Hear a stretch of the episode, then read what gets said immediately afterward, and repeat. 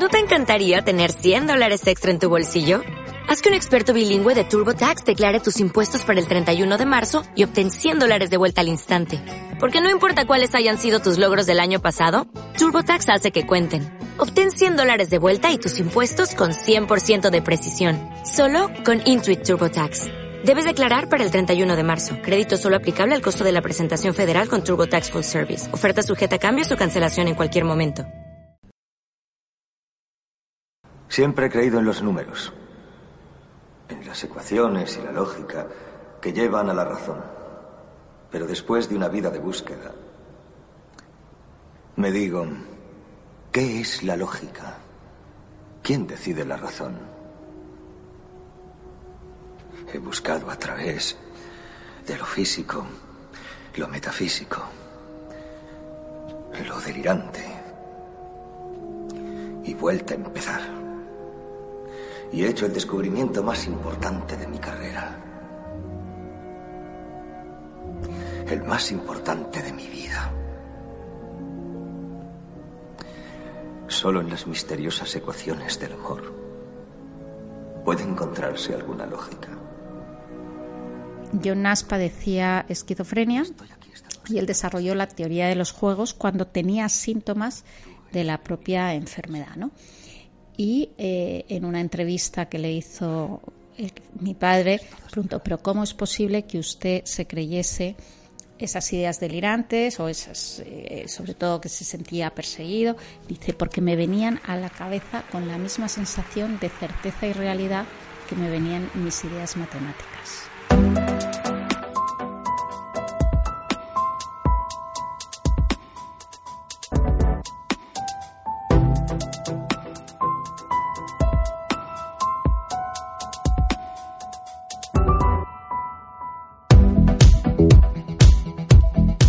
Caso es que hoy nos sumergimos en el mundo de la psiquiatría y los trastornos mentales, algunos de ellos desconocidos, como el síndrome de Cotard o la apoptenofilia.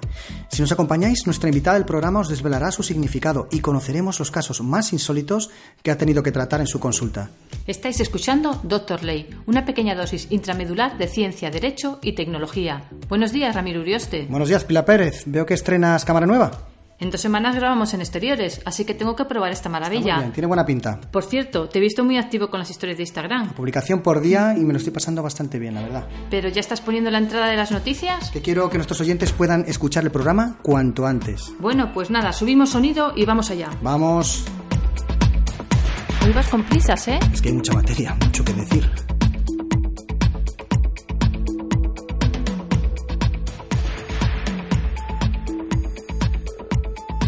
Se ha diseñado una cápsula para suministrar por vía oral medicamentos que normalmente se inyectan como la insulina para los diabéticos. Según el estudio que publica la revista Nature Medicine, hay muchos medicamentos que no pueden tomarse por vía oral, ya que se descomponen en el tracto gastrointestinal antes de que surtan efecto.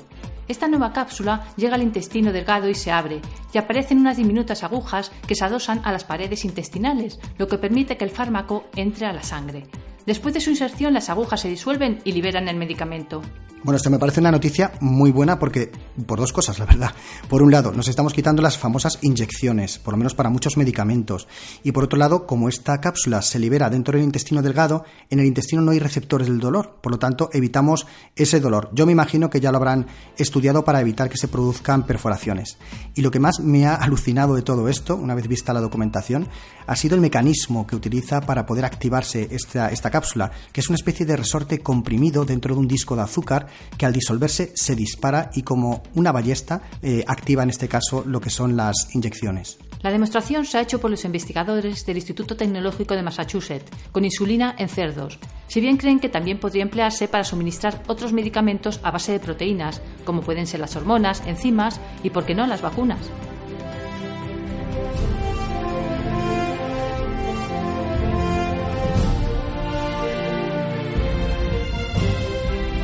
La sentencia esta semana es de la Audiencia Provincial de Barcelona, sección cuarta, fecha 15 de diciembre del 2017, con número de resolución 841 del 2017. Se trata de un paciente psiquiátrico con un síndrome de coro, que es un síndrome por trastorno obsesivo al tener el pene pequeño, lo que le provoca especie de trastorno de personalidad que le genera agorafobia. Este paciente decide intervenirse quirúrgicamente para alargarse el pene, pero por lo visto la cirugía no da un resultado satisfactorio.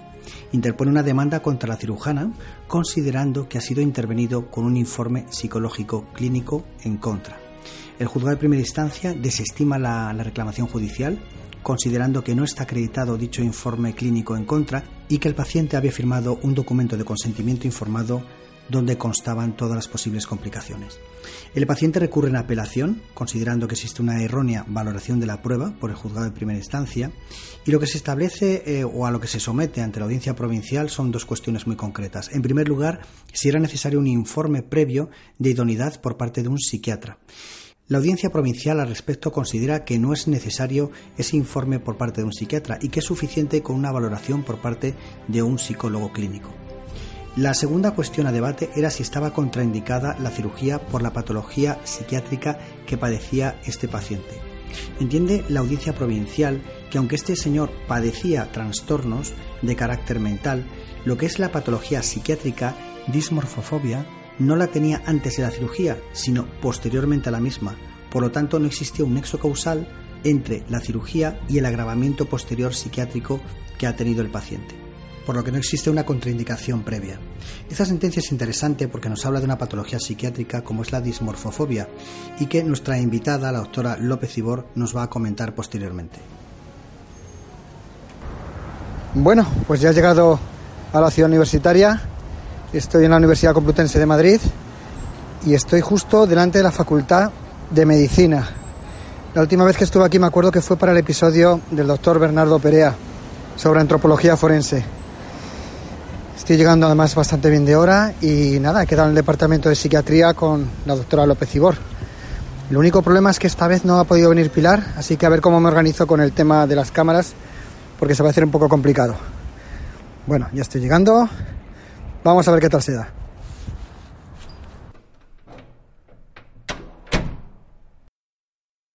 Pues hoy está con nosotros eh, la doctora Marinés López Ibor Alcocer, que es profesora titular del Departamento de Medicina Legal, Psiquiatría y Patología.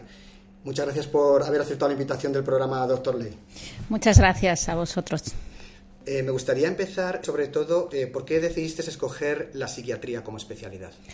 Bueno, la psiquiatría siempre, siempre me gustó, pero también soy hija de psiquiatra, nieta de psiquiatra y sobrina de psiquiatra. Yo creo que eso también influyó a la hora de, escoger la especialidad.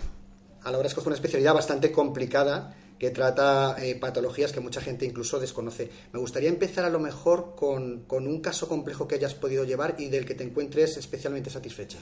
Bueno, la psiquiatría es una especialidad que sí que es verdad que es compleja aparte, pero ya ha mejorado mucho y hay pacientes que, se recuperan o se recuperan completamente. Por ejemplo, yo recuerdo una mujer que ella empezó padeciendo una neumonía muy severa que se complicó y estuvo mucho tiempo en el hospital.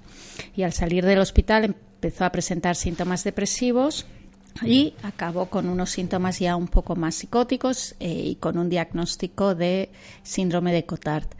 Ella ingresó y al cabo de un tiempo había dejado de comer, había perdido mucho peso y la pusimos en tratamiento, un tratamiento que es muy controvertido, que es la terapia electroconvulsiva. Una pregunta antes, ¿el síndrome de Cotard exactamente en qué? el síndrome de, Cotard es un trastorno, de es un síndrome descrito hace años en el que básicamente el, paciente está muy deprimido, pero empieza a tener eh, síntomas un poco delirantes. Piensa que está o siente que está muerto por dentro, que no es capaz de tragar o de comer porque ya es como si estuviese muerto en vida. Incluso que no tiene ni sangre o que no tiene estómago y que cuando va a comer pues todo se le va a ir pues a ningún lado porque no porque se siente que está muerto o partes de su organismo están muertas. Y esta mujer estaba así, no quería ni comer, ni beber, ni nada se le aplicó el tratamiento y realmente en 15 días se recuperó. Y a día de hoy, después de este episodio, pues está completamente estable. ¿Hay muchas personas con este síndrome en España? No, muy poco, es, es poco frecuente, es poco frecuente, porque de la gravedad de este caso eh, hay muy pocos. Hay pacientes que empiezan teniendo estos síntomas, pero si enseguida acuden al médico, pues se recuperan rápido. Pero si no, pues puede ser un síndrome de gravedad.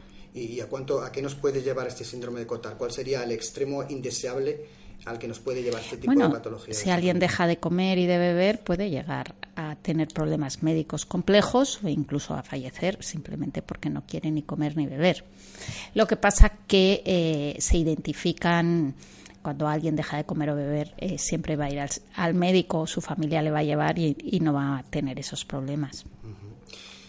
Hay una cuestión que me, de la que tengo siempre dudas, porque me gustaría saber si actualmente tenemos más personas con problemas psiquiátricos a día de hoy o está bajando esa tasa de enfermedad. No, está aumentando y no es. Hay algunas personas que dicen que es porque cada vez somos más psiquiatras o médicos que diagnosticamos más enfermedades como la depresión o la ansiedad.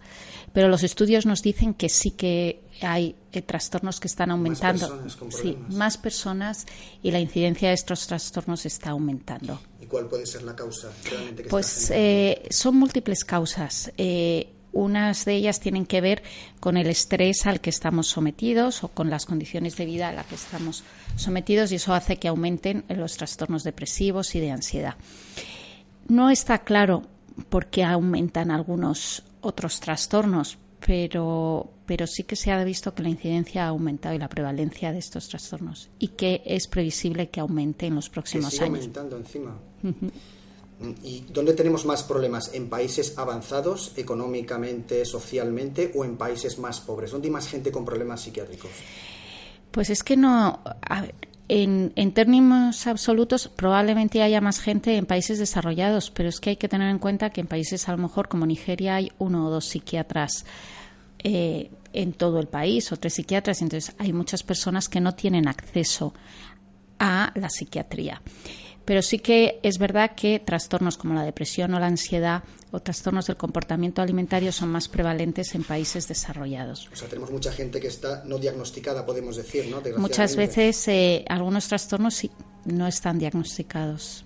Y, ya que hablamos a lo mejor de un trastorno no diagnosticado, eh, ¿las patologías psiquiátricas se pueden llegar a curar o estamos, eh, digamos, dirigidos ya a tener tratamientos de carácter crónico de por vida? Pues muchas de las enfermedades ya pensamos que se curan y algunos de, los pacientes, pues ellos eh, es difícil entender qué es curar. Si no tienes síntomas, no tienes signos de enfermedad y puedes hacer una vida normal, aunque tengas que tomar una pequeña medicación, pues puedes considerarte casi curado. Pero sí que es verdad que hay algunas enfermedades que tienes uno o dos episodios y ya no vas a tener más a lo largo de la vida. O sea que la psiquiatría ha mejorado mucho y no todos nuestros trastornos son crónicos. Y dentro de esos em, tratamientos crónicos que muchas veces se tienen que hacer de por vida, porque si no entiendo que hay recaídas, ¿no? ¿Hay alguna alternativa a los tratamientos farmacológicos? ¿Algún tipo de vía distinta? Bueno, van descubriéndose muchas eh, alternativas. No solo para el tratamiento psiquiátrico están los fármacos, están las psicoterapias que van avanzando un montón, también han cambiado. Y existen terapias que, que están dando resultados buenos, por ejemplo, la estimulación magnética transcraneal en trastornos depresivos o en trastornos como el déficit de atención. Tiene también buen resultado en trastornos de pánico, trastorno obsesivo compulsivo. En su momento creo recordar que incluso estaba un poco mal visto, ¿no? Todo lo que tenía que ver con, tratar el cerebro con este tipo de... Claro, la, estimulación magnética transcraneal no tiene nada que ver con la terapia electroconvulsiva, pero porque se hace de manera ambulatoria, es un dispositivo que lo único que hace es generar unas ondas magnéticas que llegan a zonas más profundas del cerebro y con eso conseguimos darles menos fármacos. Em, saltando un poco ahora que hablamos de los fármacos, en el anterior episodio estuvimos hablando de un fármaco que trataba, en este caso, la atrofia espinal era el medicamento más caro del mundo, 2 millones de euros, un medicamento génico, eh, digamos en este caso. ¿Hay algún tipo de investigación que se está haciendo actualmente con, medicamentos eh, de tratamiento que alteren la genética del paciente o que, lo trabajen? Para pues, temas psiquiátricos. Pues que yo sepa, no. Lo que sí que se está investigando es mucho en la genética de los trastornos mentales. Lo que pasa que es muy compleja. Por ejemplo, para eh, la depresión se han descrito 293 genes, con lo cual desarrollar un fármaco que vaya a uno de esos genes, o sea, al final no hay, no hemos encontrado esos marcadores eh, neurobiológicos específicos para nuestros trastornos, aunque se está investigando. Se está investigando esa línea porque yo he hablado con algún con algún anestesista, incluso con la anestesia, se está tratando de convertirla en, una especialidad, pero que también trata a los pacientes de forma individualizada, ¿no? Claro. Que no todo el mundo lleve la misma anestesia, entiendo que aquí sería lo mismo, ¿no? Aquí lo que tenemos son eh, cada vez más estudios y dispositivos que nos permiten eh, que vamos a farmacogenética, es decir, ver qué fármaco va a ser el que va a es útil en uno en un paciente o no según su metabolismo o según sus genes y hay test que ya nos permiten ver por dónde van las cosas. O sea, que algún día quizá, por ejemplo, enfermedades como pueden ser la esquizofrenia ¿no? o la bipolaridad se podrán tratar eh, de manera mucho más individualizada, sí, sí, sí, sí. Otra cuestión muy en boga, digamos, es que nos estamos adentrando en el siglo XXI. De alguna manera la sociedad ha cambiado, estamos todos desorientados y, cada vez hay más trastornos mentales que incluso la gente desconoce. A mí me gustaría tratar algunos que los comentásemos. Por ejemplo, mm, ¿qué, es, ¿cómo se llama la patología que tiene la gente que desea realizarse intervenciones quirúrgicas de estética constantemente?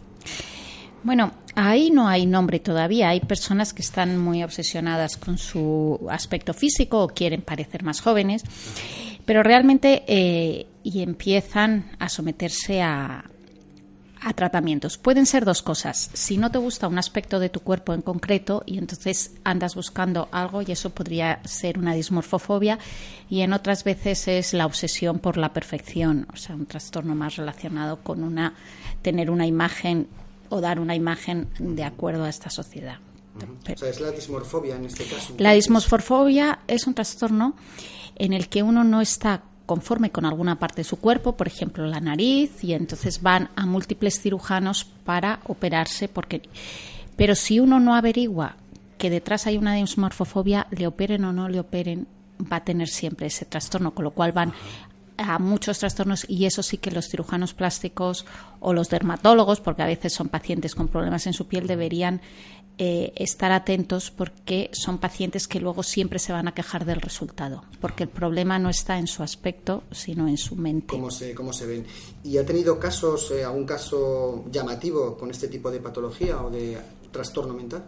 Pues hay casos llamativos. Hay pacientes que a lo mejor les han operado de la nariz 10 o 12 veces, y nunca se quedan conformes, sí. Otra patología que tenemos, otro trastorno mental, sería la otorexia.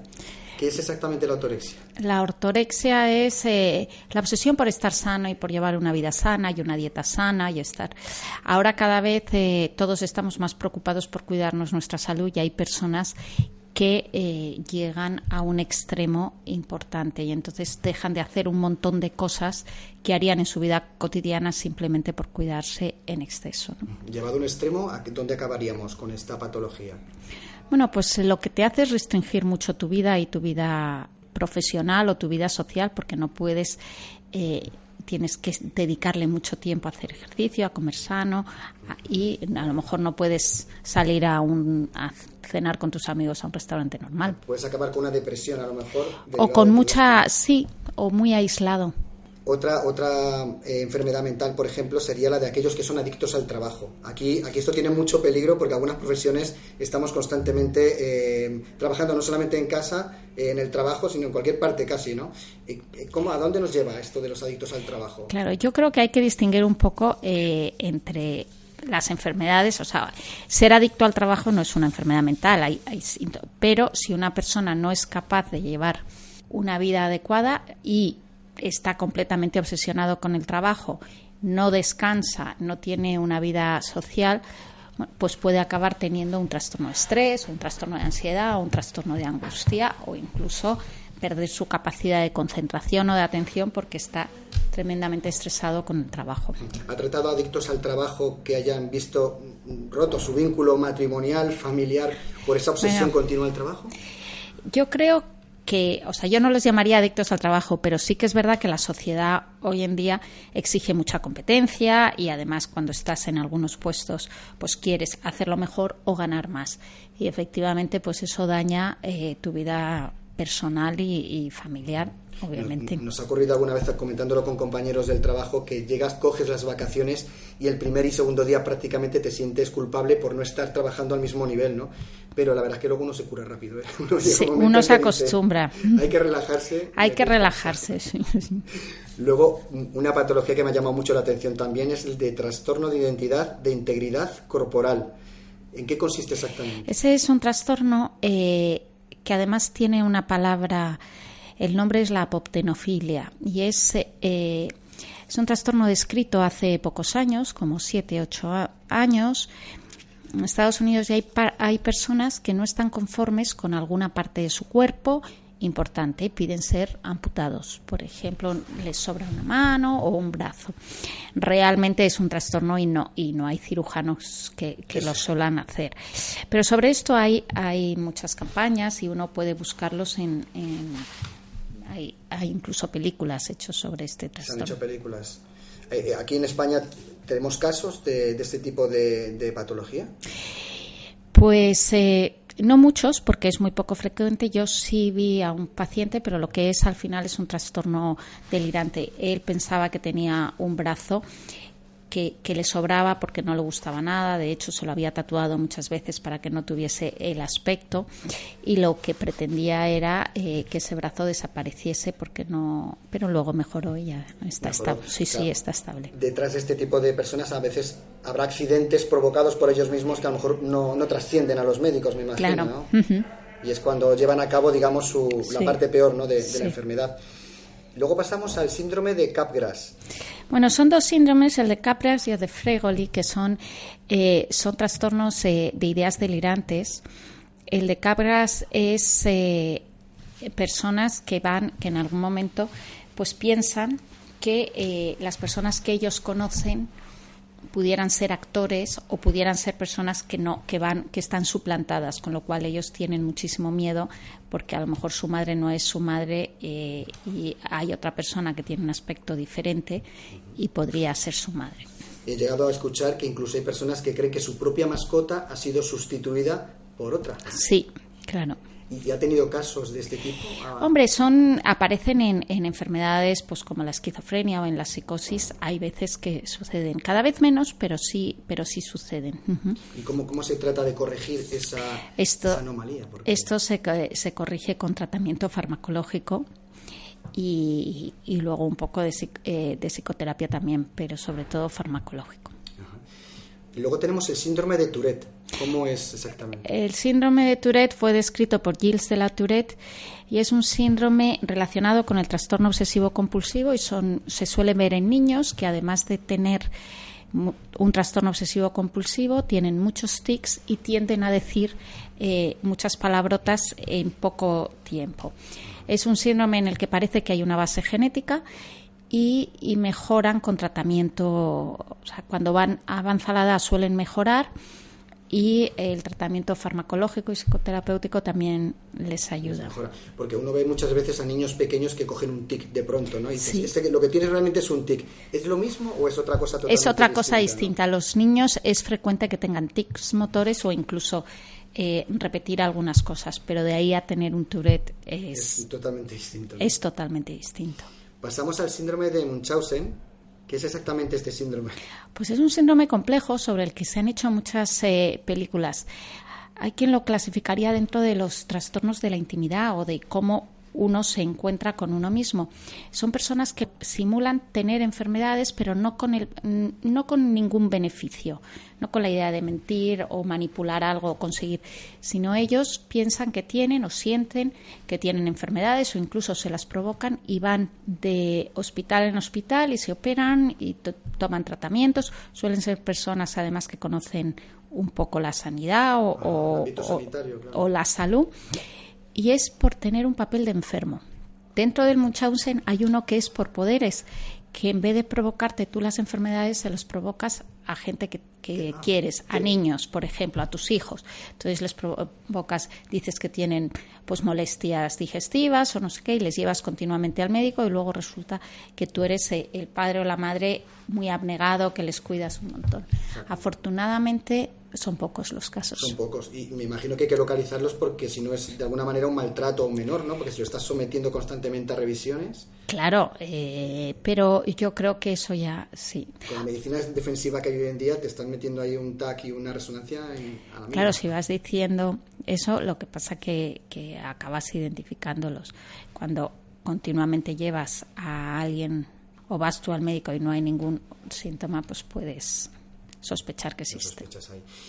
Otra, otra patología sería, o otro comportamiento anómalo sería la tricotilomanía. Bueno, la tricotilomanía ahora se llama eh, el síndrome de escoriación, o se añade al síndrome de escoriación, y es la tricotilomanía es arrancarse, es un tic, es arrancarse pues, eh, los pelitos de las cejas o, o, algún pelo en la cabeza y eh, se agrupa, hay personas que lo que hacen es rascarse un poquito cuando uno está nervioso. Está relacionado con el trastorno obsesivo compulsivo. Eh, porque uno sabe que no debe tocarse ese pelito y a pesar de eso, pues va y lo hace.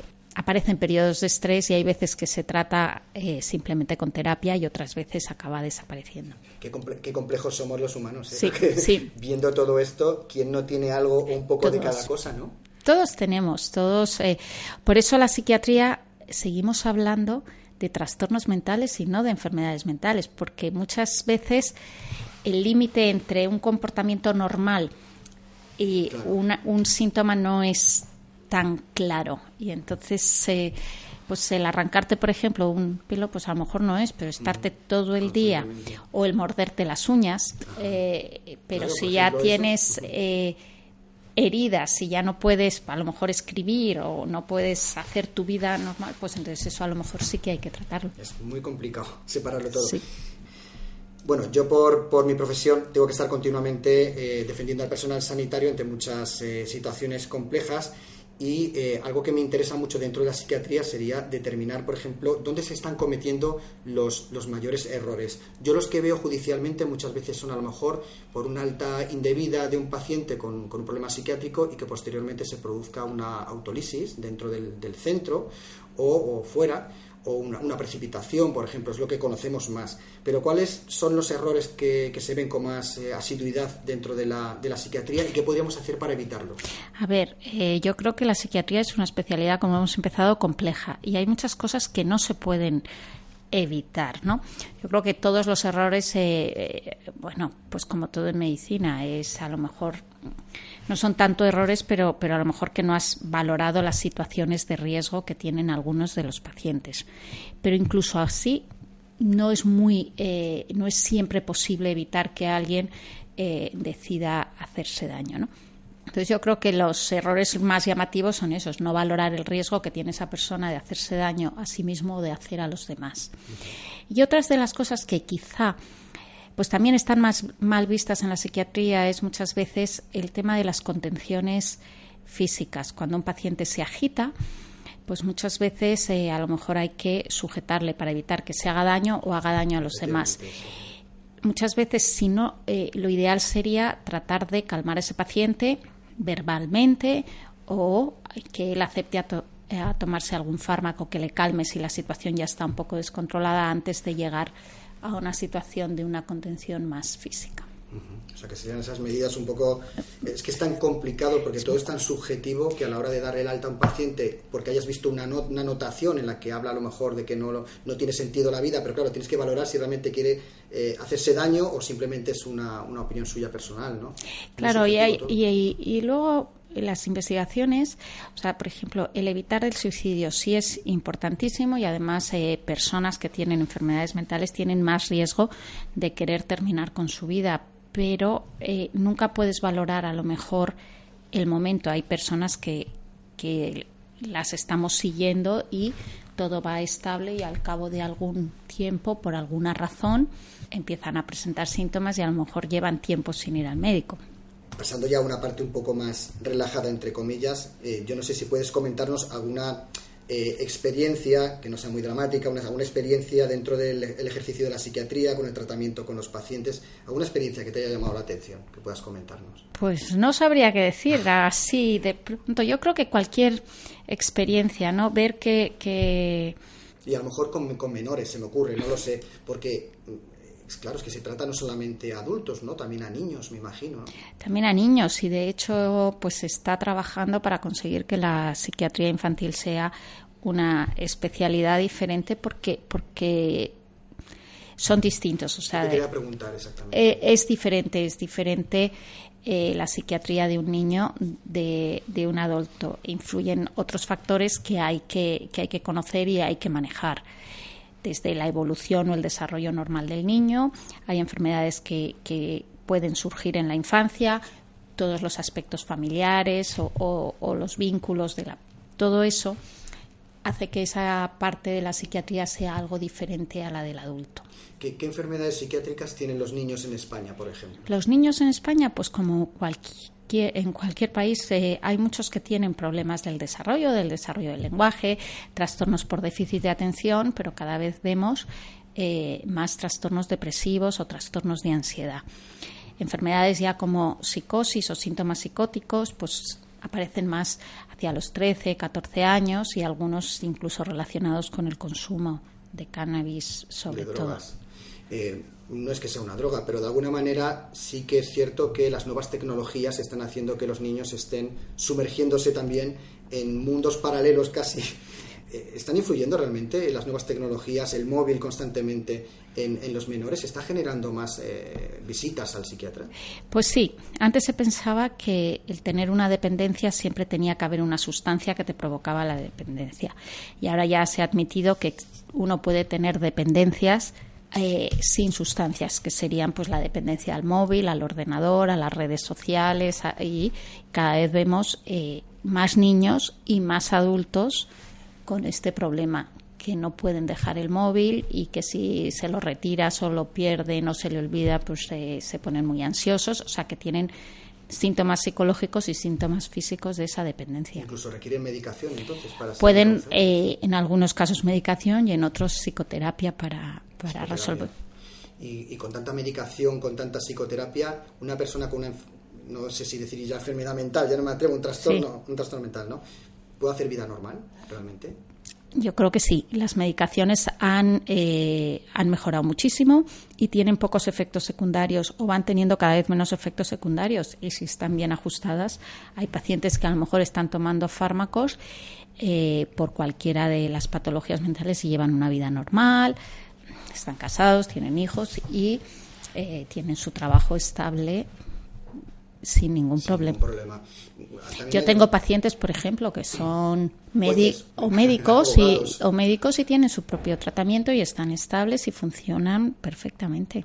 Eh, y esto nos lleva, por ejemplo, a que efectivamente hay muchísima gente con cargos de responsabilidad que pueden tener ese problema y, por supuesto, no habría, si pueden sobrellevarlo de alguna manera, perfecto, ¿no? Porque todo el mundo tiene que estar integrado y es lo deseable, ¿no? Claro, ese es el problema de la psiquiatría, que sigue eh, teniendo mucho estigma. Si alguien dice que padece depresiones o trastornos de ansiedad o incluso algún trastorno más complejo, pues probablemente eh, incluso en el trabajo en la familia piensen que es una persona diferente o incluso le estigmaticen un poco. Pero no debería ser así, porque llevan pueden llevar una vida perfectamente normal. Perfectamente. No lo sé si lo sabe, pero ¿qué porcentaje de personas, no iba a decir yo con, con enfermedades eh, psiquiátricas, pero sí con tratamiento psiquiátrico hay en España más o menos? O sea, ¿qué porcentaje de la población? Se dice que una de cada cuatro familias tiene un, una persona con una enfermedad mental en el, en el momento actual y al final pues acabará afectando a un 20% de la población. A, un 20%. a lo largo de la vida, no quiere decir que en este momento, pero es posible pues que a lo largo de la vida alguien tenga trastorno depresivo, de ansiedad o, o síntomas de un trastorno obsesivo. O sea, a lo largo de la vida casi podríamos decir que pueden que pueden superarlo a lo mejor y luego desaparece, por ejemplo. Hay trastornos, hay trastornos que van a ser muy leves, que a lo mejor es una crisis de ansiedad, un trastorno de ansiedad reactivo a situaciones complejas en momentos determinados. Yo me temo que con el tipo de vida que llevamos últimamente, eh, es verdad que yo creo que sí que los problemas psicológicos y psiquiátricos se van a ver incrementados, porque es, Yo creo que sí, pero también hay que pensar que no todo, o sea, que estos trastornos se pueden recuperar. Si uno identifica y acude al médico precozmente, pues a lo mejor lo que consigue es no desarrollar ese trastorno, incluso eh, conseguir ser más resistente al estrés que le va a provocar ese trastorno. Si uno ya empieza a notar eh, síntomas pues, de mucha ansiedad y, pide ayuda, que a lo mejor la ayuda es eh, psicoterapéutica, pues a lo mejor cuando tenga otra situación de estrés está fortalecido y está preparado y no lo va y no va a tener síntomas. Y eso se llama resiliencia y es parte de lo en lo que trabajamos ahora. Dar herramientas para que no aparezcan estos y claro hablando de, la normalidad de las personas que tienen problemas psiquiátricos es cierto que mm, hay muchos personajes históricos que, han tenido problemas psiquiátricos y, y que han hecho una vida absolutamente normal. No sé si hay alguno que que quisiera destacar o que conozca o que le haya interesado? Pues conocer, conocer, eh, sí, al premio Nobel de Matemáticas John Nash. Sobre él se hizo una película que es eh, muy buena, que se llama Una mente maravillosa. Y a él tuvimos la oportunidad de, traerle al departamento en varias ocasiones. sí, a dos congresos y luego fue, eh, estuvo en la Fundación que lleva el nombre de mi padre, la Fundación Juan José López Ibor, pues eh, durante unos años en el patronato. John Nash padecía esquizofrenia y él desarrolló la teoría de los juegos cuando tenía síntomas de la propia enfermedad. ¿no? Y eh, en una entrevista que le hizo mi padre, preguntó, pero ¿cómo es posible que usted se creyese esas ideas delirantes o esas, eh, sobre todo que se sentía perseguido, dice, porque me venían a la cabeza con la misma sensación de certeza y realidad que me venían mis ideas matemáticas. John Nash eh, descubrió esa teoría, 40 años después le dieron el premio Nobel y él decía que se había curado. Y realmente, pues yo creo que estaba curado, porque en los últimos años de su vida iba a la Universidad de Princeton y era profesor de matemáticas en un máster allí y llevaba una vida completamente normal, aunque sí seguía con algún una dosis de, fármacos, pero era capaz de enseñar matemáticas a alumnos del doctorado en Princeton. Claro, es curioso porque él abandonó en un momento dado lo que es la, medicación, creo, ¿no? De forma voluntaria. sí, en la película dicen que él abandonó en un momento determinado, volvieron a aparecer los síntomas y al final de su vida, pues eh, como todo, tenía una pequeña, un pequeño tratamiento, pero casi preventivo, como el que toma un tratamiento para evitar que le suba la tensión. Sea que al final esta persona pudo hacer una vida normal y ser feliz de alguna manera. Sí, estuvo casado, tuvo un hijo y consiguió ser profesor emérito en una universidad eh, estupenda en Estados Unidos. Pues es una suerte haberle conocido, porque la verdad es que es un personaje muy, muy interesante. Mm. Yo estuve viendo un poco, eh, leyendo algo sobre algunos personajes que han tenido algún tipo de, de trastorno, y es que tenemos a Winston Churchill, Isaac Newton, eh, Beethoven, Ernest Hemingway, Leonardo da Vinci, o sea, grandes genios que a lo mejor han tenido que convivir con, trastornos en su vida, a lo mejor temporales. Y, sí, hay muchos, incluso Darwin. De Darwin se decía que padecía neurosis de ansiedad, fibromialgia, un montón de cosas a saber, pero, pero es verdad que estos trastornos afectan a cualquier persona. Ya, casi me ha quitado la última pregunta porque yo quería preguntar si realmente para ser feliz hay que tener una mente sana, hay que ser una persona sana o se puede ser feliz también a pesar de tener un trastorno mental. Bueno, es que definir felicidad es muy complejo, pero yo creo que se puede estar bien aunque uno tenga síntomas eh, o tenga alguna enfermedad. Uno puede estar contento aunque tenga diabetes, hipertensión o enfermedades incluso complejas y, difíciles de llevarla. Y pues nuestros pacientes también son felices eh, o llevan una vida alegre o tranquila cuando no tienen síntomas. Le voy a hacer una pregunta a traición un poco, pero bueno. La tendría que haber hecho al principio, pero doctora, su apellido, López Ibor, que son, podemos decir, lo más en psiquiatría. Eh, ¿Por qué se dedicó a la psiquiatría realmente? ¿Cuál fue, qué es lo que despertó su, su vocación? Pues eh, yo cuando terminé la carrera a mí me gustaba mucho lo que era la investigación en el cerebro y la neurología y quería saber más de eso, pero en un momento determinado pues opté por la psiquiatría porque yo creo que al final lo que a mí me interesaba era conocer al ser humano y eh, la mejor especialidad pues, porque ves eh, la intimidad, sus pensamientos, sus sentimientos, sus emociones, pues era la psiquiatría. Y también hay una parte de genética y de ambiente. Eh, en mi casa casi todos los libros eran de medicina, de psiquiatría, de filosofía eh, y toda esa parte pues también me condicionó. Pues bueno, pues nos, alegramos mucho de que haya tomado ese, camino y muchas gracias por explorar la mente de las personas y ayudarles a, ser felices de alguna manera. Pues ha sido un placer, doctora. Muchísimas gracias. Muchas gracias.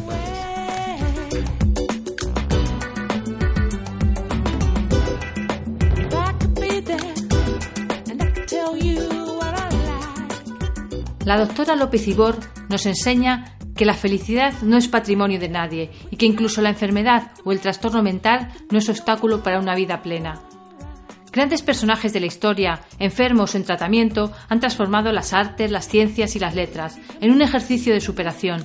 Van Gogh, Hemingway y el mismo John Nash.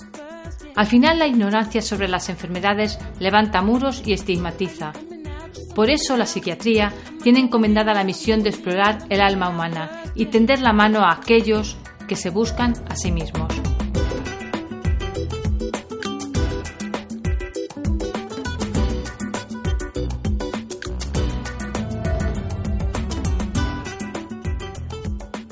Está claro que el ser humano tiene una mente maravillosa, como decía la película, pero entre el hueso frontal y el occipital tenemos un mecanismo demasiado complejo. Bueno, todos guardamos un misterio en nuestro interior, pero eso es lo que nos hace únicos e irrepetibles.